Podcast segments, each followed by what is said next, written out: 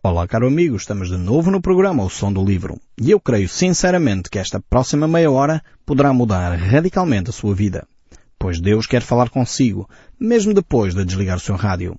Eu sou Paulo Chaveiro e nós hoje estamos de volta à primeira epístola de João.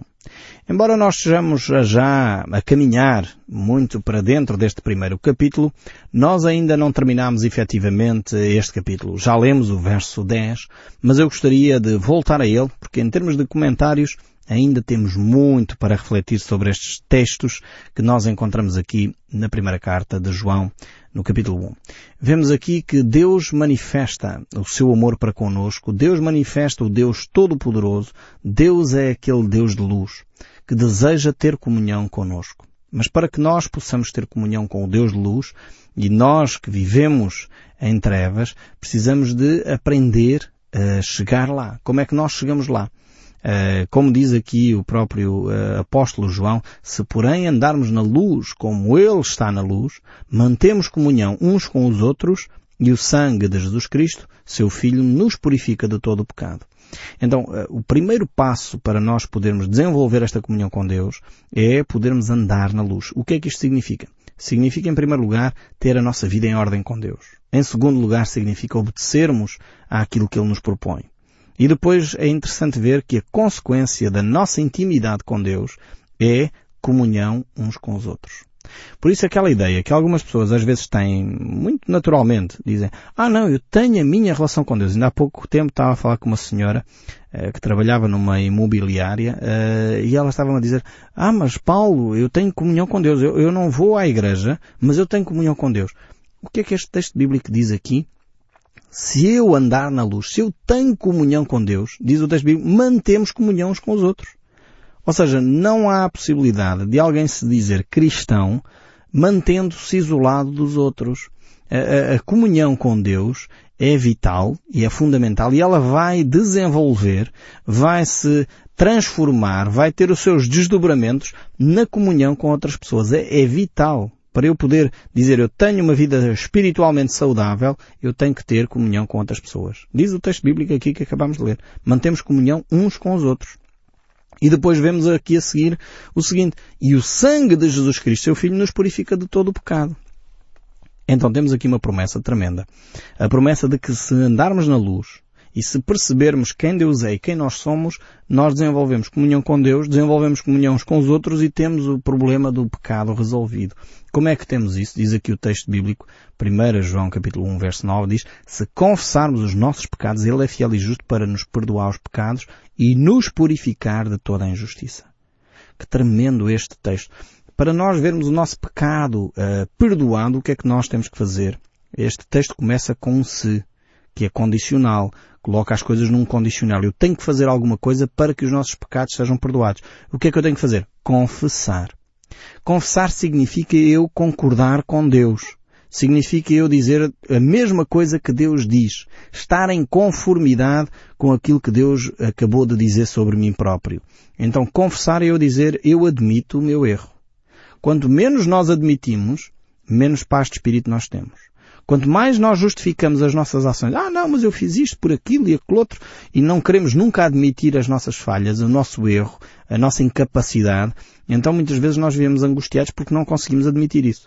Agora, se eu confesso o meu pecado, diz o texto bíblico, Deus é fiel e justo para perdoar, é interessantíssimo este texto, porque coloca as coisas no, no, no seu devido tempo. Deus é, é justo para perdoar e é fiel para perdoar justo para perdoar. Vejam bem aqui esta expressão, parece contraditória. Supostamente uma pessoa que é justa não devia condenar. Então se eu, vamos imaginar uh, que eu parti um vidro a alguém. A pessoa justa chegava lá e dizia, você tem que pagar é o vidro. E, e eu chego lá, em vez de ser punido, a pessoa diz, não, eu porque sou justo, vou perdoar essa situação. Parece quase contraditório. Mas porquê é que Deus perdoa? Sabem porquê? Nesta ilustração que eu dei do vidro, porque chegou lá alguém e deu dinheiro por mim. E porque ele é justo, não me vai cobrar a mim aquilo que alguém já pagou. E quem é que pagou aqui? Foi o sangue de Jesus Cristo. Percebe porque é que a palavra justo e perdoar está aqui neste texto? É lindíssimo ver aqui como Deus age. Deus que é justo, Ele deveria punir. Mas Ele não vai punir porque Jesus pagou. E porque Jesus pagou e Deus é justo, Ele não nos vai cobrar a nós. Agora, para que Deus não nos cobre a nós, nós temos é que admitir que fomos nós que partimos o vidro. Percebe a ilustração? Este texto está muito lindo e, e, de facto é uma paz de espírito quando nós percebemos que o Deus justo, o Deus que é bondoso, o Deus que é fiel, Ele vai nos perdoar porque alguém pagou o preço do nosso pecado. Foi por isso que Jesus na cruz clamou dizendo tudo está pago, tudo está consumado, porque Ele pagou o preço do nosso pecado.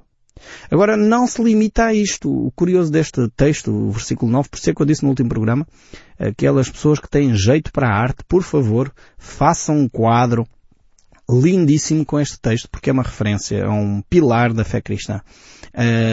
Este texto não se limita ao perdão dos pecados. Diz aqui, Deus é fiel e justo para perdoar os nossos pecados e depois diz, e nos purificar de toda a injustiça. O que é que isto diz aqui? O que é que isto quer dizer? Purificar de toda a injustiça, ou seja, nós já não temos que levar a culpa. Não temos que carregar aquele peso na nossa consciência. Se Deus perdoou, nós podemos ficar em paz de espírito.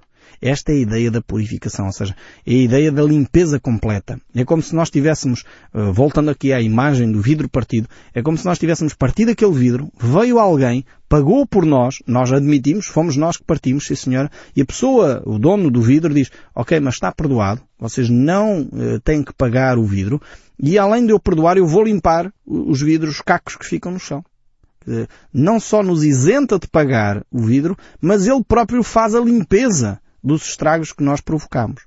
Esta é a imagem que João nos traz aqui, quer do pecado perdoado, quer da purificação de toda a injustiça. Ou seja, não temos mais que levar aquela culpa sobre nós. Não temos mais que andar com pesos na consciência, porque Deus perdoou. E como diz o apóstolo Paulo na carta aos Romanos, quem intentará acusação contra os escolhidos de Deus se é Deus quem os justifica? Ou seja, se é Deus quem perdoa, por que é que vocês continuam a martirizar com coisas que Deus já perdoou? Precisamos é de admitir Precisamos de confessar. E quando alguém vem ter connosco mantendo esta ilustração que eu dei, simples, e não pensem que é a melhor ilustração do mundo, de certeza que há outras bem melhores para explicar este texto, mas uh, esta ilustração mantendo, se alguém vem e diz, então mas Paulo, tu partiste um vidro? E eu digo sim, parti, fui eu, tenho que admitir, fiz isso, não devia ter feito, reconheço que foi errado, mas infelizmente fiz. Mas olha, uh, está resolvido o problema. Apesar de eu não ter condições para pagar, houve alguém que pagou por mim e resolveu o problema, o vidro está colocado, não há mais questão aqui. Portanto, o assunto foi resolvido. Não há mais acusação possível. Porquê? Porque já foi reposto a falha. A falha que eu tinha praticado, alguém repôs por mim. E é por isso que não resta acusação. Porque o próprio Deus resolveu ele mesmo o problema. Percebe esta imagem aqui deste texto tremendo do verso 9 eh, de 1 João, capítulo 1. É um texto tremendo para cada um de nós. E depois o texto prossegue a dizer, filhinhos meus, estas coisas vos escrevo para que não pequeis. Se todavia alguém pecar, temos um advogado junto do Pai, Jesus Cristo justo. Ou seja, o desafio de Deus não é porque Ele isenta do pecado, porque Ele perdoa os nossos pecados, porque Ele é um Deus justo e não nos vai punir porque Cristo efetivamente já pagou o pecado por nós se nós admitirmos e confessarmos o nosso pecado. Isto não é uma licença para pecar. Não é uma licença para viver em libertinagem. Ou seja, ah, porque Cristo já pagou, porque a situação está paga, porque Deus já perdoou, eu agora vou fazer o que me apetece. Não, isso é falta de respeito. Isso é falta de consideração e provavelmente iremos sofrer os danos. Aliás, a Bíblia diz exatamente se nós não confessarmos sinceramente o nosso pecado, não há então possibilidade de perdão. Portanto, vamos ser uh, chamados e responsabilizados pelos nossos atos. Por isso mesmo ele diz aqui, por outras palavras, filhinhos meus, estas coisas vos escrevo para que não pequeis. O objetivo é não pecarmos, é não andarmos a fazer isso. Mas por outro lado, se isso acontecer, e nós sabemos que acontece, e se o fizermos de uma forma uh, que nós afinal nem queríamos, foi de facto o pecado em nós que nos conduziu a essa situação, temos que ter paz de espírito porque temos um advogado junto do Pai, que é a pessoa de Jesus Cristo. Ou seja, Jesus Cristo é o nosso defensor. O livro de Romanos, mais uma vez, diz que Jesus é o nosso intercessor, está a interceder em nosso favor. Aqui João utiliza a imagem do advogado, o advogado de defesa, que vai lá para cuidar dos nossos interesses, vai lá para nos defender das acusações e aqui de quem? As acusações, sabem de quem? De Satanás. A Bíblia diz que Satanás é o nosso acusador. Ele faz calúnias, levanta calúnias em relação aos filhos de Deus. E por isso mesmo nós precisamos uh, de um defensor que é Jesus Cristo. Ele fez isso com Jó, não sei se está lembrado da história de Jó, aquele homem que ainda hoje uh, nós utilizamos a expressão que é preciso ter paciência como a de Jó. Jó foi um homem realmente extremamente paciente, mas a Bíblia diz que ele era mais, ele era reto e justo aos olhos de Deus. Mas, no entanto, uh, Satanás veio com acusações em relação a Jó dizendo que ele era justo e reto, porque Deus o havia abençoado com, com tudo o que ele precisava. Então, que Deus lhe tirasse os bens para ver se ele não ia blasfemar. Então, Satanás é assim, ele vem com estas astúcias, com mentiras, com dissimulações, e Jesus está lá para nos defender. É, é, necessário que nós percebamos isto. Jesus está lá para nossa defesa. Nós temos que tentar perceber a ação de Deus na nossa vida. E é este Jesus bondoso que olha para nós. E por isso nós temos que caminhar, perceber que a nossa caminhada aqui muitas vezes é falha, porque nós falhamos. Aliás, eh, o próprio Senhor nos diz todo aquele que é nascido de Deus não vive na prática do pecado, o que pressupõe que aquele que ainda não viveu ou não nasceu de Deus eh, vive na prática do pecado. E o próprio texto em Eclesiastes capítulo 7 diz certamente não há justo sobre a terra que não faça o bem e nunca peque. Ou seja, nós somos falíveis, nós caímos, nós pecamos, nós em muitas alturas não fazemos o que deveríamos fazer. Aliás, Tiago diz isso por outras palavras. Aquele que sabe fazer o bem e não faz, comete pecado. Muitas vezes nós pensamos que pecado é só aquilo que nós fazemos. Ou seja, se eu cometer adultério, é pecado. Se eu roubar, é pecado. Mas aqui Tiago traz uma novidade em relação ao pecado. Ou seja, ele diz que se tu sabes que deves fazer uma coisa e não fazes, então pecas. Aqui chama-se o pecado de omissão. Há os pecados de ação ou de comissão, aqueles que nós fazemos conscientes ou inconscientemente. Há pecados que nós fazemos, dissemos uma palavra e afinal não queríamos magoar, mas magoamos. Então isso é um pecado de ação. Dissemos qualquer coisa, fizemos qualquer coisa. E depois há os pecados de omissão. Ou seja, a gente sabia que devia ter feito aquilo, mas não fez. Isentámos-nos de fazer. E isso pode ser pecado também.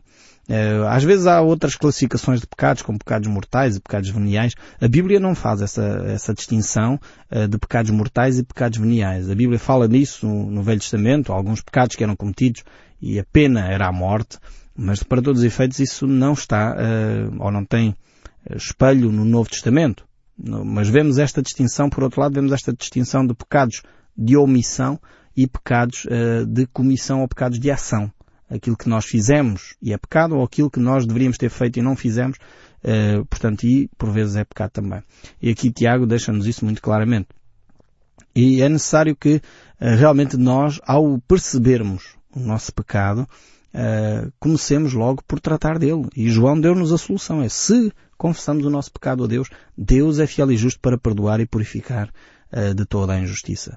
É realmente importantíssimo que nós, uh, imediatamente, quando tomamos consciência do nosso erro, façamo-lo uh, e façamos uma confissão a Deus.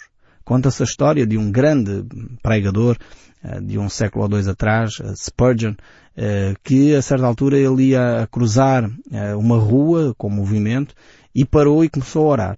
E um dos membros da congregação dele uh, ficou admirado porque é que ele parou ali no meio da rua, no meio do trânsito, uh, e, e, ao chegar perto dele disse, mas uh, Sr. Spurgeon, porque é que ao atravessar a rua parou ali no meio da estrada e, e não avançou mais? Pôs em risco a sua vida. O senhor poderia realmente ter sido atropelado ali naquela situação. Ao que ele respondeu, sim, é verdade.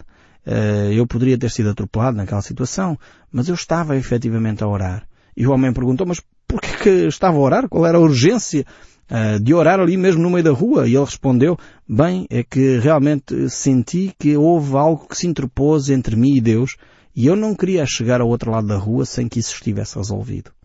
É a importância de nós confessarmos imediatamente uh, os pecados que cometemos, sejam eles por pensamento. Às vezes nós pensamos em coisas e isso já é pecado. Jesus, uh, quando no Sermão do Monte levou a fasquia do cristão, Uh, uma das coisas que ele diz é exatamente isso. Lembram-se do que foi dito aos antigos sobre a lei? Não adulterarás. Eu te digo, se em teu coração cobiçares a mulher do teu próximo, se a tua mente uh, fizeres ou desenvolveres pensamentos de adultério, já cometestes adultério. Ou seja, Jesus elevou a fasquia de uma forma tremenda. Ou seja, é as motivações que interessam. E isso as motivações passam-se ao nível dos pensamentos. Por isso nós, para mantermos uma saúde espiritual, temos de ter uma disciplina de confissão. Uma disciplina onde nós colocamos a nossa vida em ordem com Deus. E é por isso que ele, ao fazer esta reflexão, diz aqui no capítulo 2, verso 1, Filhinhos meus, estas coisas vos escrevo para que não pequeis. Mas se todavia alguém pecar, temos um advogado junto ao Pai, Jesus Cristo, o justo. Jesus é então o nosso advogado junto ao Pai. E se nós vivermos alguma falha, fizermos algo que está contrário à vontade de Deus, então realmente nós precisamos de pôr em ordem com Deus, pedir perdão a Deus. Uh, e por isso podemos ficar confiantes também ao mesmo tempo que o Espírito Santo nos vai assistir nessa, nessas situações. Aliás, a palavra de Deus nos diz que é o Espírito Santo, uma das tarefas do Espírito Santo é convencer-nos do pecado, da justiça e do juízo. É não deixar a nossa consciência ficar adormecida. Porque muitas vezes nós, ao convivermos com o pecado, ao convivermos com situações extremas, a nossa consciência vai ficando cada vez mais cauterizada, mais habituada àquelas situações e já não nos incomodam. É talvez por isso, dando um exemplo simples disto, é por isso que se calhar hoje, quando a gente vê o noticiário sobre as guerras do Sudão, guerras eh, no norte da África, guerras aqui, guerras ali, fome acolá, a nossa consciência quase já não se incomoda. Continuamos tranquilamente a jantar e a assistir àqueles noticiários horríveis, àquela hora terrível que estamos, em vez de estar num bom ambiente em família, ficamos angustiados. Mas muitos de nós já não nos angustiamos porque aquilo é todos os dias a mesma notícia. Todos os dias morre gente, todos os dias há guerras, todos os dias há atrocidades e o noticiário já passou a ser uma coisa normal na nossa vida. Percebe como é que a consciência vai ficando uh, contagiada? Quando houve a primeira guerra em direto, a guerra do Iraque, todos nós ficámos alarmados, que horror o que está a acontecer. Hoje em dia vê-se guerras e atrocidades, incomoda-nos um bocado, mas pronto, ok, continuamos tranquilos e jantamos o nosso jantar e já não nos tira o apetite. Realmente a nossa consciência tem essa capacidade de se adaptar e nós não podemos, não podemos deixar que ela adormeça. É por isso mesmo que Deus enviou o seu Espírito Santo. E ao mesmo tempo Ele dá-nos uma promessa tremenda em Filipenses capítulo 1, verso 6. Ele diz assim, eu estou plenamente certo de que aquele que começou a boa obra em vós há de completá-la até o dia de Cristo Jesus. Ou seja, Deus não vai desistir de nós. Ele começou uma obra em nós, Ele vai terminar essa obra. Ele vai levar até o fim aquilo que Ele se propôs a fazer em cada um de nós. E era necessário que nós nos dispuséssemos nas mãos de Deus para Ele nos moldar. E é isso que nós temos que fazer ao confessar o nosso pecado. Então temos aqui esta ideia de que Jesus é o nosso advogado de defesa, aquele que cuida de nós. E por outro lado vemos que Satanás é aquele que quer destruir a vida de cada um de nós. E esta tensão ocorre constantemente e nós somos o foco desta tensão. Por isso o mesmo apóstolo João, ao escrever o seu livro profético, o livro da Revelação, o livro de Apocalipse, no capítulo 12, o verso 10, ele diz, Então ouvi uma grande voz do céu proclamando, Agora veio a salvação, o poder, o reino do nosso Deus e a autoridade do seu Cristo, pois foi expulso o acusador dos nossos irmãos, o mesmo que os acusa de dia e de noite diante do nosso Deus. Vemos aqui claramente neste texto de Apocalipse, uh, como Satanás é o acusador. É aquele que acusa a vida de cada um de nós. É aquele que está constantemente a levantar calúnias. É aquele que levanta suspeitas sobre a nossa integridade. É aquele que diz que nós não prestamos. É aquele que diz que nós não, não valemos nada. É aquele que diz que então tu és cristão e vives desta maneira. É aquele acusador. Mas Cristo Jesus veio uh, para nos uh, ser o nosso advogado, para nos, uh, nós percebermos que temos uma relação possível para caminharmos na direção de Cristo ainda que estejamos conscientes eh, da nossa limitação. Como dizia Paulo, eu em mim não habita bem nenhum. Eu bem estou consciente disso. E a nossa suficiência vem de Deus. E por isso ele podia afirmar, eu posso tudo naquele que me fortalece. Não é em mim. Eu não posso tudo em mim. Eu não tenho forças em mim. Em mim não habita bem nenhum. Mas eu posso tudo naquele. E naquele é Cristo. Cristo, em Cristo eu posso tudo aí eu posso crescer, eu posso eh, realmente ser uma pessoa santa, uma pessoa que honra a Deus, glorifica o seu nome, porque eu vivo de acordo com os padrões que ele estabeleceu. Um, e é por isso também que o salmista, a certa altura, nos diz bem-aventurado é aquele em cuja iniquidade é perdoada e cujo pecado é coberto. Ou seja, está a referir-se de novo a esta este maravilhoso facto que Deus em Cristo, no seu sangue derramado por nós, cobre os nossos pecados, paga a dívida que nós tínhamos para com Ele. E é por isso mesmo que o sangue de Jesus Cristo nos purifica de todo o pecado. Este é o grande desafio e a grande mensagem que ele nos deixa aqui neste capítulo 1 e o início uh, deste capítulo 2. Que o sangue de Jesus Cristo, seu Filho, nos purifica de todo o pecado e ele é fiel e justo para nos perdoar os pecados e nos purificar de toda a injustiça. Este uh, é o nosso advogado. Uh, ele já tomou as providências necessárias para que a justificação diante de Deus fosse clara. Ou seja, Deus pudesse ehm, dizer que nós somos justos, declarar-nos justos, não por nós próprios, mas porque o nosso advogado derramou o seu próprio sangue por nós e pagou a nossa dívida. Ele próprio, com o seu sangue, pagou aquilo que nós merecíamos pagar. E por isso aí o texto bíblico nos desafia a, colocar a nossa fé, e aqui a importância da fé, a colocar a nossa fé em Deus, colocar a nossa fé no sangue de Cristo, para que realmente nós percebamos que através da nossa fé, através do sangue de Cristo, nós somos justificados. Por isso Paulo diz na carta aos Romanos, justificados, pois, pela fé, temos paz com Deus, mediante nosso Senhor Jesus Cristo.